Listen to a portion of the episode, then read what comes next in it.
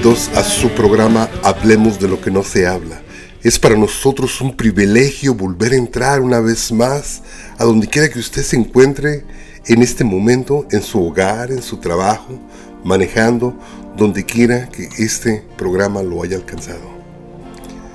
Hemos estado insistiendo toda esta semana en absorber toda la riqueza espiritual que trae esta pequeña porción de la palabra, Deuteronomio capítulo 31.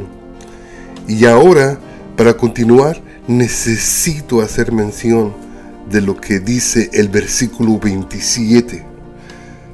Estamos en Deuteronomio 31, versículo 27, y lee de esta forma.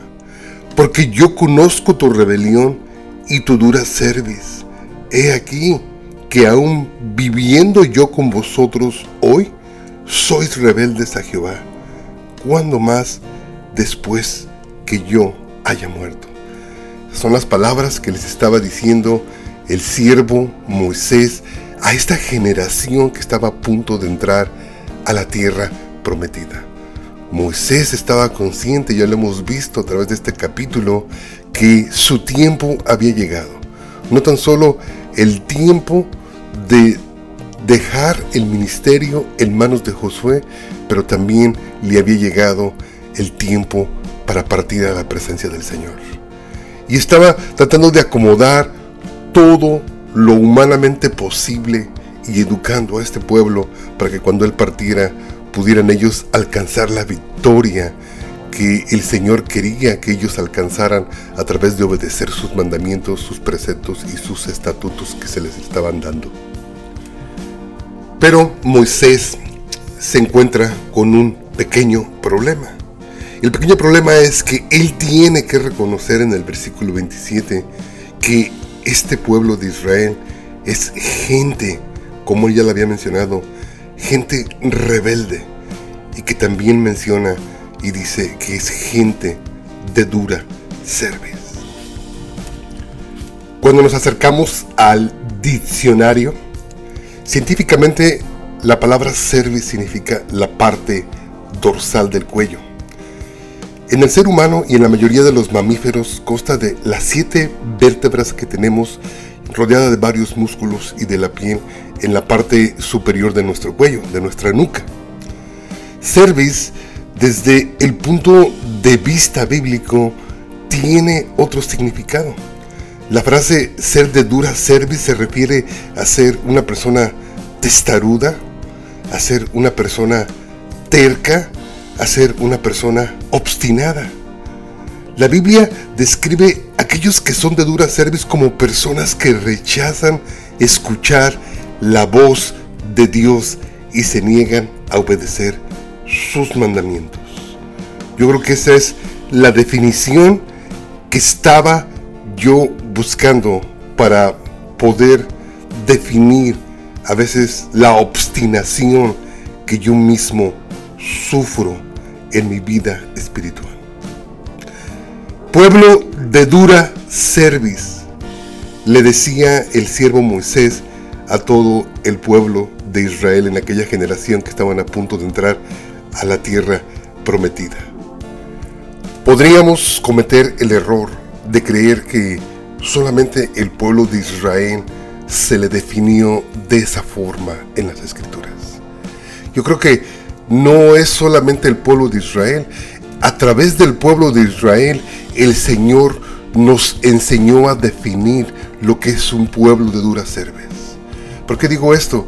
Porque realmente a pesar de que en Deuteronomio capítulo 31 ya se les estaba diciendo pueblo de dura cerviz, pasaron muchos siglos y todavía no alcanzaban ellos a comprender, todavía en los tiempos en los que Jesús vino, nos podemos dar cuenta que realmente esa enfermedad, que realmente esa necedad, que, realmente esa obstinación seguía después de muchos siglos. Quiero citar el Evangelio según San Juan en el capítulo 8, versículo 33 al 47, y dice que en esta ocasión estaba Jesús hablando con algunos miembros del cuerpo, de escribas y el cuerpo de fariseos de aquel tiempo. Y dice que en esa discusión el Señor les decía que necesitaban ser libres. Entonces unos de ellos exclamaron y le dijeron, nosotros somos de la familia de Abraham. Nunca hemos sido esclavos de nadie. ¿Por qué dices que tenemos o que seremos libres? Y Jesús le respondió, la verdad es que todo el que se la pase pecando es siervo del pecado. Un siervo no se queda para siempre con una familia, pero un hijo siempre permanece con la familia.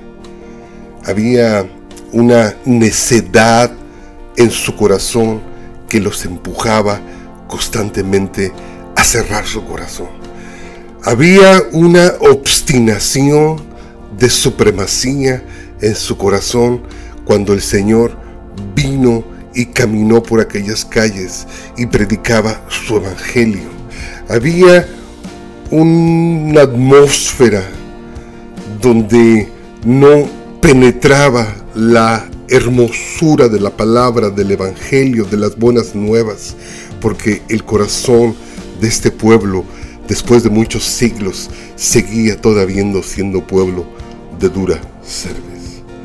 Y había llegado al colmo donde esa obstinación ya los había cegado totalmente. Porque aquí nos podemos dar cuenta que en esa discusión, estas personas que discutían con Jesús estaban realmente viviendo fuera de, de la realidad cuando ellos se defendían y decían, nunca hemos sido esclavos. ¿De veras? Israel fue esclavo en Egipto. Israel fue esclavizado por los asirios. Israel fue esclavizado por los babilonios. Israel, aún en el tiempo en el que esta plática del Evangelio según San Juan capítulo 8 se estaba llevando a cabo, Roma estaba esclavizando a Israel. Esto es lo que pasa constantemente en nuestra vida cuando tenemos dura cerviz. El síntoma ya más grave de la dura cerviz es que nos cegamos a nosotros mismos. Ya no queremos ver más que nuestra propia opinión, nuestra propia definición de nosotros mismos. Porque pretendemos saberlo todo, pretendemos no tener la necesidad de abrir nuestro corazón hacia la palabra del Señor. Yo creo que este es el tiempo en los que curiosamente esta porción, esta palabra viene y como decimos en México, en proverbio decimos, viene a caer como un anillo al dedo, porque estamos a punto de iniciar los días en los cuales podemos venir y quebrar nuestra cerviz voluntariamente delante del Señor. Eso es lo que significa el inicio de las fiestas. El inicio de las fiestas que celebramos dentro de la congregación mesiánica es el año nuevo, es el nuevo comenzar, pero también implica 10 arduos días de trabajo examinándose a uno mismo después de la primera celebración. Hasta el día del Yom Kippur, donde uno viene y se presenta uno delante del Altísimo para en ese momento poder ser limpiado, poder ser lavado. Y de ahí corren unos cuantos días para luego entrar a la tercera fiesta en menos de un mes, en la fiesta de Sukkot. Pero todo esto tiene un propósito. Y el propósito de estas fiestas es que nosotros voluntariamente quebremos nuestra cerveza. Nosotros no estamos absentos de padecer de esa misma enfermedad que padeció Israel. Aún usted puede decir, hermano, pero eso solamente les pasaba a ellos. No, también nos pasa a nosotros. Usted puede decir, hermano, es que solamente esa es una porción del Antiguo Testamento. Desafortunadamente, mi hermano, también nos podemos dar cuenta en varios versículos a través del Nuevo Testamento que también, por así decirlo, cuando en el libro de Hechos el joven Esteban predicaba contra ellos, les decía, varones de dura cerviz, pueblo de dura cerviz, siempre estáis resistiendo al Espíritu de Dios. ¡Wow! Estas son palabras que a nosotros la iglesia ya nos tocan. Yo podría comprender la teología de algunos de ustedes. Podría entender que para muchos de nosotros el Antiguo y el Nuevo Testamento no tienen nada de conexión. Pero ya cuando viene un predicador e empieza el libro de Hechos y empieza enmarcando y recordando las palabras que Moisés estaba diciendo a aquella generación en el libro de Deuteronomio, hermano, ya también este mensaje ya pasó a ser para nosotros. Porque sois rebeldes, les decía Moisés. Porque sois pueblo de dura cerviz porque resistimos en rebeldía la palabra, porque a veces pensamos que tenemos toda la vida para arrepentirnos, porque a veces creemos que solamente es cuestión de dar la vuelta y así como nos decidamos un día podemos regresar al Señor y volver a, a caminar con Él cuando nosotros se nos pegue la gana muchos de nosotros hemos aprendido que no es así. Que cuando el Señor está llamando a una persona, la está llamando en el preciso momento donde el Señor ha alineado los cielos para que esta persona sea transformada, sea usada y sea puesta en vestida para la gloria de Dios. Así es, hermano. Yo creo que en esta ocasión es una de las últimas ocasiones que a muchos de nosotros el Señor nos va a llamar. El Señor primeramente nos dice la palabra del Señor que es misericordioso y que es paciente, que no quiere que ninguno perezca, pero que todos procedamos al arrepentimiento voluntario en lo cual Él nos ofrece a través de la celebración de sus fiestas al principio de nuestro año con un borrón y cuenta nueva. Yo creo que no hay manera más sólida, eficaz, clara de entender la palabra pueblo de dura cerviz, sino a través de uno de sus mismos miembros que aún en los tiempos en los que Jesús caminaba a esta tierra, Él caminó con Él. Aún Él comió con Jesús. Aún Él durmió con Jesús. Aún Él vivió por tres años con Jesús. Su nombre, el apóstol Pedro. Y podemos aprender de su carácter lo que era ser de dura cerviz, rebelde, obstinado, dependiente de sí mismo, dependiente de su misma fuerza. Podríamos decir, con una boca demasiado grande. Hablaba más de lo que tenía que hablar. Y podemos recordar en el Evangelio según San Lucas, en el capítulo 22, versículo 31 34, cuando lee de esta forma. Dice el versículo 31. Dice, dijo también el Señor, Simón, Simón, he aquí, Satanás os ha pedido para zarandearos como a trigo. Pero yo he rogado por ti para que tu fe no falte. Y tú, una vez vuelto, confirma a tus hermanos. Y él le dijo, aquí vamos a ver, qué era el problema que tenía realmente este varón Pedro.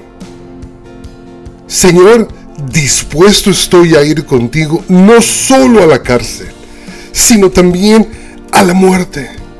Y él le dijo, Pedro, te digo que el gallo no cantará hoy antes que tú niegues tres veces que me conoces.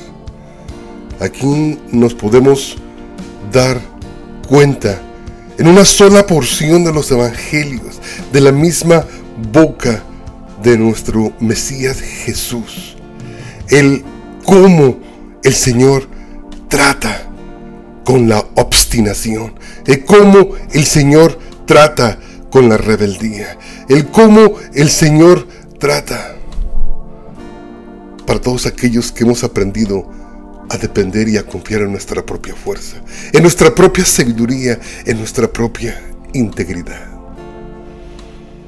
En esta ocasión se le había llegado el tiempo al apóstol, a Pedro.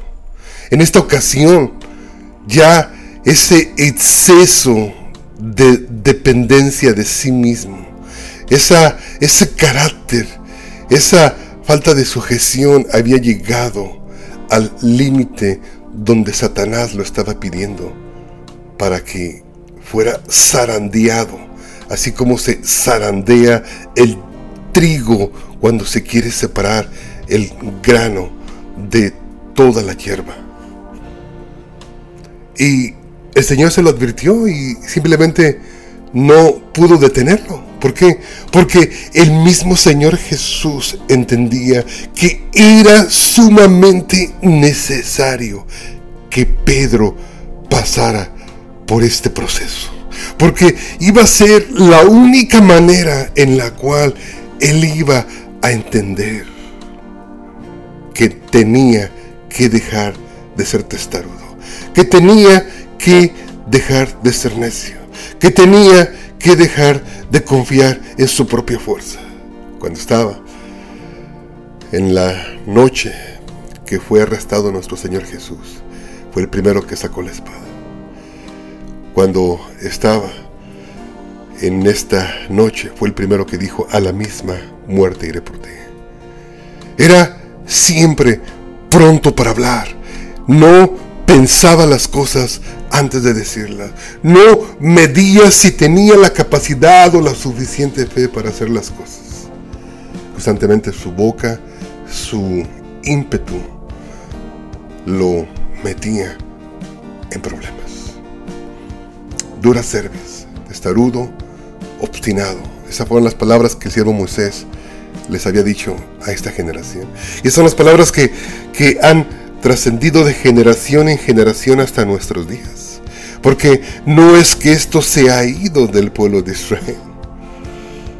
Nos podemos dar cuenta que muchos miembros del pueblo de Israel siguen obstinados con no recibir el mensaje del Evangelio de Jesús. Y constantemente estamos orando por ellos, amén, porque si no ora la iglesia por ellos, ¿quién va a orar? Pero nos podemos dar cuenta lo difícil que es que el Evangelio tan hermoso, tan noble, entre a través de un corazón duro y obstinado, ya por los años y ya por el sufrimiento. Porque esa abstinación del pueblo de Israel lo llevó constantemente a caer y en cada caída había pérdida de vidas humanas, había pérdida de riqueza material, había pérdida de energía emocional, había caídas espirituales en el pueblo y no fue una desde, desde, desde su salida de Éxodo hasta el tiempo en el cual fueron esparcidos después de que el templo de Jerusalén fue destruido. Parece que en cada libro podemos ver una tragedia sobre este pueblo. Una tragedia que solamente venía una sobre otra, acumulando esa frustración, ese sentimiento, ese dolor. Pero nunca entendieron ellos que todo esto era a causa de su propia obstinación, a causa de su dura cerviz, a causa de sus propios pecados. Hermano, ¿y quién soy yo para dar este mensaje? Yo creo que tenemos que ser lo suficientemente honestos. No es un problema que tenga solamente aquella generación a la cual Moisés le estaba hablando, no es un problema que solamente este, lo tenga la iglesia. Es un problema que aún no podemos ver hasta entre las naciones.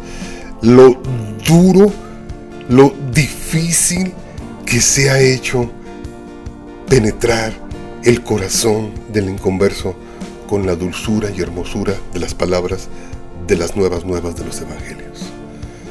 Nos podemos dar cuenta que esa dura cerviz persiste y la gente no se da cuenta, hermano. Estamos en los últimos días, los últimos llamados que el Señor está haciendo. Especialmente en días tan importantes como estos que en los cuales empezamos nuestras fiestas con celebraciones y esas celebraciones tienen ese propósito, tienen el propósito de restaurar nuestra comunión con el Señor, de empezar un nuevo ciclo y empezarlo de la manera más correcta. Es uno de los últimos llamados porque pues ya viene la celebración del Yom Kippur para todos aquellos que son mesiánicos y todos queremos compasión delante del Señor y queremos que nuestros nombres se reafirmen en el libro de la vida. Cada vez que somos testarudos, nos hacemos daño a nosotros mismos. Cada vez que nos negamos a obedecer los mandamientos, nos hacemos daño a nosotros mismos. Cada vez que nos negamos a llevar el Evangelio a otra gente, nos hacemos daño a nosotros mismos. Cada vez que nos, nosotros mismos nos hacemos daño, cada día se profundiza más y más y más ese dolor dentro de nosotros. Pero ese es, ese es el mensaje. Me fascina predicar la palabra del Señor. Pero más me fascina que la palabra del Señor es una espada de dos filos que corta para el que me escucha, pero también corta para el que la está predicando. Y donde a todos nos trata de llamar la atención de invitarnos y decir, vengan a mí. Ese es el llamado, hermano. Y les agradecemos por su tiempo. Y recuerde que estamos en la mejor disposición de guiar, discipular, instruir, visitar a cualquier persona que sienta la necesidad de reconciliarse con el Señor. Nuestro teléfono es el 214-212-7676 o también nos puede usted marcar al 972-589-5454. Que Dios me los bendiga y que podamos vencer esa rebelión en nuestro corazón y quebrantar esa cerviz sobre nosotros y así llegar a los pies de Cristo. Amén. Que el Señor te bendiga. Que el Señor te guarde. Haga resplandecer su rostro sobre de ti.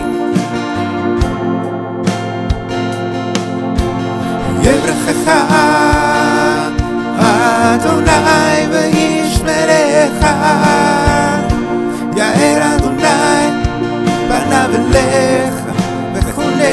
God is